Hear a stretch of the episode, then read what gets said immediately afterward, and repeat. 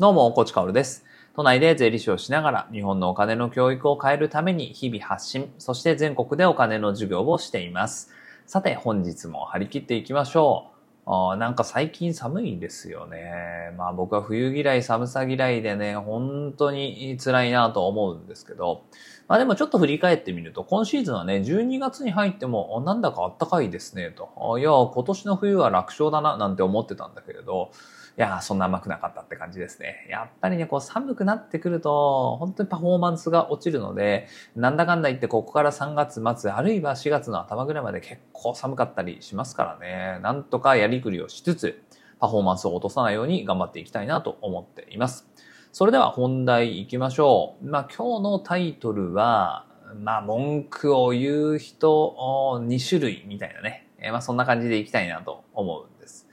1月26日の放送だったかな。経済が上向いたその先でどんな未来に期待をするかみたいなね、お話をしていて、まあ、経済が上向くってことは、シンプルに賃金が上がるってことなんですよ。で、賃金が上がって、インフレがそこそこで、老後の不安が少しでも解消されると。そうなると、やっぱり期待したいのは心の余裕が出てね。そして SNS とか、まあそれ以外の部分でも、こう、憎しみ合うというかね、妬み合うというかね、まあそういうものが少なくなればいいなということを願うわけです。まあだからそれにはね、まずは経済、経済っていう感じだと思うんですけど、まあ今年は結構答え合わせでね、その話も26日の放送にしましたが、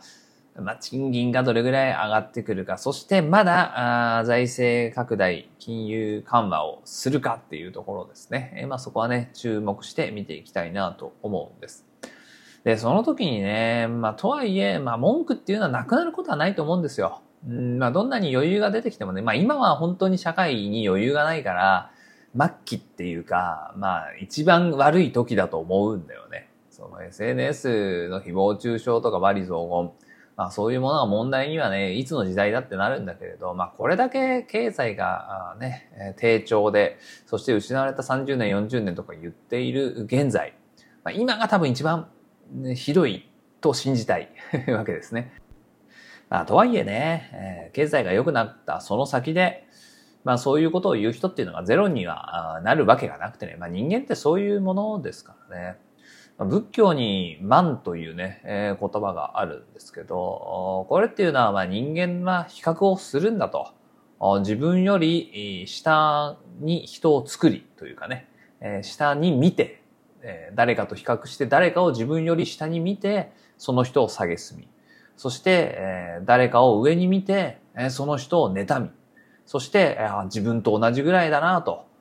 並列の立場にいるなという人を見つけてきては安堵するみたいなね。それは人間の根幹であるっていうね。まあそういう教えというか、まあ仏教の言葉の意味みたいなものがあったりするんですよね。まあ僕は仏教徒ではなく無宗教なので、まあ本で読んだり人から聞いたりとか、まあそういう程度の知識なので、あの、ちょっと深い部分で間違ってたら恐縮なんですけど、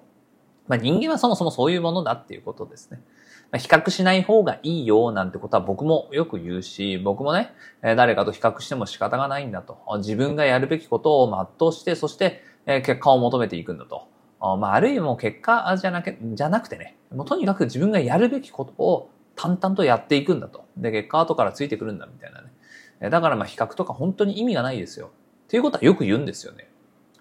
でもそんなことを言っていても、それは自戒だったりしてね、えー自分も人と比較をすることなんていうのはしょっちゅうあるわけですよ。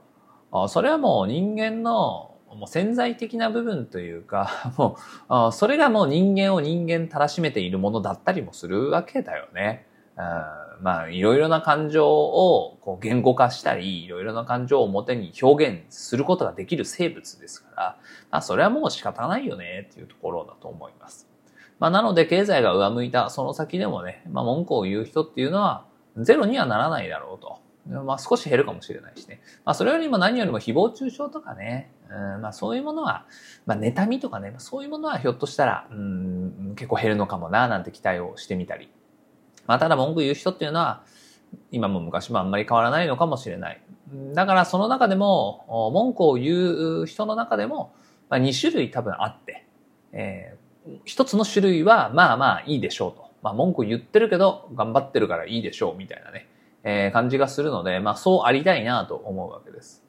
で、文句を言う人のね、2種類っていうのは、まあ文句を言ってそこに留まる人と、文句を言って行動をする人だと思うんですね。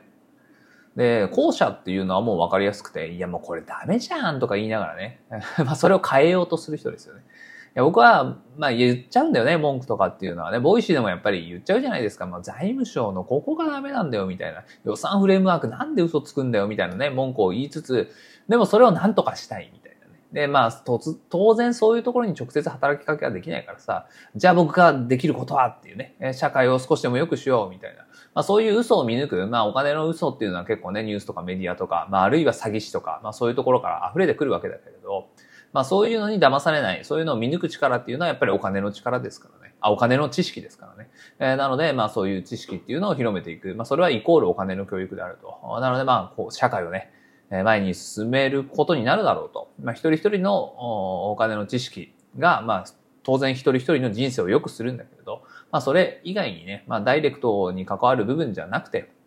お金の知識がこう間接的に社会全体を向上させていくよね、みたいな思い、信念っていうのもありますから、まあ、文句を言いつつも常に行動をする人でありたいなと思います。なので僕が行動をやめてしまうと ただの文句を言う人になっちゃうんだよね。で、この文句を言うことっていうのは、ゼロにすることはできないんだなっていうのは、自覚を最近しています。おそらくもう成人みたいなね、えー、人は文句ゼロなんでしょうけど、いや、でもそんな人いるのかな、世の中に。でも あまあ、メジャーリーグ、ドジャースのね、えー、大谷翔平選手とか、なんか文句一つとか言わなそう、言わなそうですよね。まあ、ああいうレベルにね、えー、いる人っていうのは文句言わないかもしれないですけど、まあ、常人と言われる人は多分文句言うと思うんですよ。だから文句は言ってもしょうがないと。まあ、なるべく減らしたいけど言ってもしょうがない。ただ、言った暁にはそれを変える努力をしようと。そういう人でありたいなと思うわけです。で、一方でね、文句を言ったら言ったで、まあね、なんかスッキリしちゃってそこに留まる人って結構いるんですよね。で、それは、まあ、ダサいよね。ダサいから、そうはなりたくないなって思います。じゃあまあ、最後にね、そうならないためにも、そういう人ってどういう人なのかっていうのをね、えー、言語化しておきたいんですけど、まあ、そういう人はおそらく自信がない人だと思うんですよね。まあ、文句を言うことはしょうがないと思うんです。ま、例えば会社の文句を言う人多いと思います。僕はもう本当にね、それが嫌で、会社の飲み会っていうのは絶対に行かなかったんだけれど、あ会社の飲み会で、まあ会社の文句を言うと。だったらさ、会社なんて頑張れば変えられそうじゃないですか。まあ経営者を変えるとかね、株主を変えるとかなかなか難しいけれど、その会社の一部分の部署とか、まあ会社の自分がね、動いているコミュニティとか、まあそういうところっていうのは働きかければ改善していくはずなんですよね。ただそこには努力も当然必要だし、まあいろいろなね、立場といろいろなしがらみがあって、まあなかなか難しい部分があるっていうのは想像に難くないと。組織ですからね。だからまあ自分の立場を危ぶめてまで、そ、それをやるこ、ね、必要があるのかという葛藤に苛まれながらも、まあ人は努力をしていくわけですけど、まあ、結局それは、うん、まあ、できないよね、なんて言って、えー、自信がないから諦めて、えー、文句ばかりを言い続けるっていうね。まあ、そういう人っていうのは、まあ多いかなと思うんです。そして、まあ時代がね、経済が低調であるとか、まあ社会があんまり調子が良くないとか、そうなるとそういう人っていうのは増えてくるなと思うんです。まあ、ボイシーのね、リスナーさんは、僕は時代のトップランナーになるべき人たちだと思ってますから、まあそういう人っていうのは相対的にね、えー、全社会から見て少ないかなと思うんだけれど、でも、やっぱり言うときは言うと思うんだよね。文句っていうか、もうこれ、それダメでしょとか、それを違うでしょみたいなことは言うと思うんだよね。まあ、その時に、やっぱりそれをダメだと思ったら変えるんだっていう意識ね、えー、それは持ち続けなきゃいけないなと思うんです。まあ、僕もね、えー、自分が調子悪い時とかは、やっぱり文句だけ言って、なんか心が痛んで、そして、はぁ、みたいなね、ため息をついてるみたいな、いやいや、いかんいかんっていうことありますから、